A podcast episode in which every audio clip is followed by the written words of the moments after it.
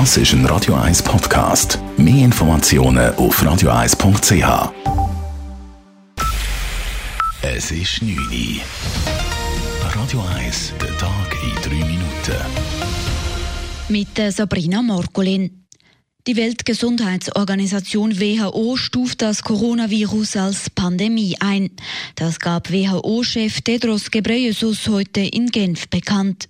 Weltweit haben sich bereits über 120.000 Menschen mit dem Virus infiziert.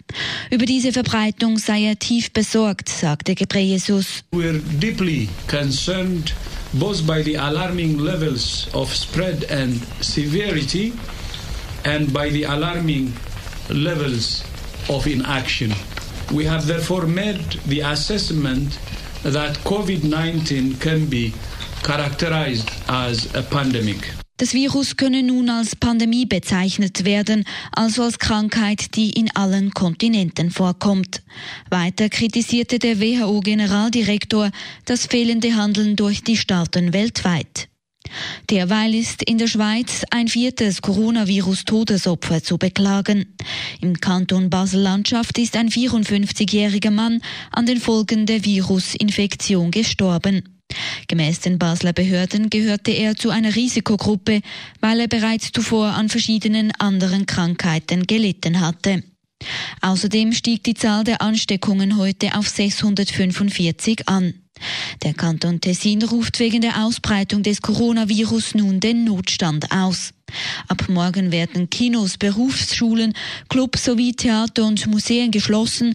Lediglich die Primarschulen bleiben noch offen. Das hat die Kantonsregierung beschlossen. Die Maßnahmen gelten bis am 29. März.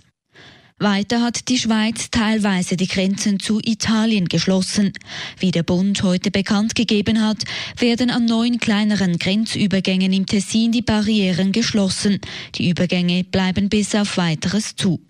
Der Grenzverkehr aus Italien soll so an den größeren Übergängen kanalisiert werden. Personen, die nicht zum Arbeiten in die Schweiz einreisen möchten, werde empfohlen, umzukehren, erklärt Christian Bock von der Eidgenössischen Zollverwaltung.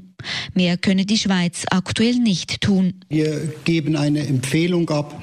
Im Moment besteht keine rechtliche Möglichkeit, eine Person an der Einreise in die Schweiz zu hindern. Wir sprechen also nur eine Empfehlung aus. Weiter reagierte das Staatssekretariat SECO auf die Corona-Krise.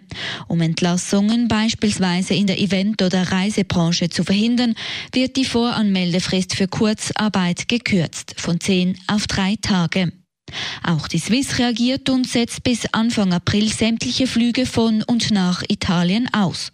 Davon betroffen sind rund 90 Verbindungen pro Woche von Zürich unter anderem nach Mailand, Rom oder Neapel, heißt es in einer Mitteilung der Swiss.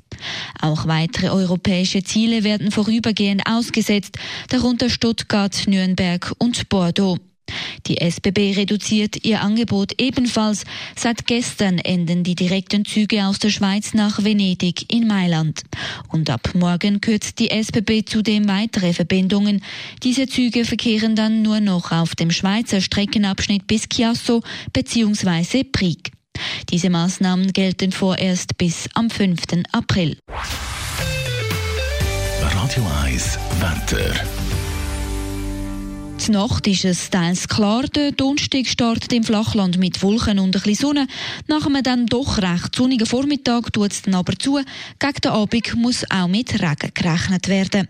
Temperaturen am Morgen um die 8 Grad, am Nachmittag gibt es rund 15 Grad.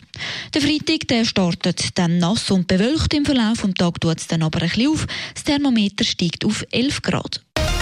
Das war der Tag in 3 Minuten.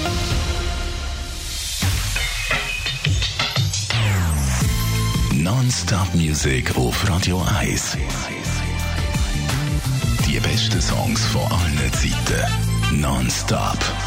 Radio 1.